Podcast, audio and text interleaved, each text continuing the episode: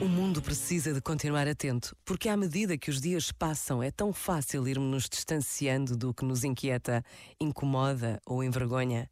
A Ucrânia, tal como todos os países e povos que sofrem invasões e violência das guerras, precisam da atenção do mundo, uma atenção que não se canse nem desista de denunciar a verdade.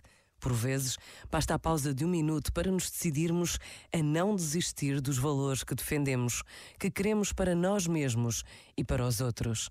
E Deus permanece. Pensa nisto e boa noite.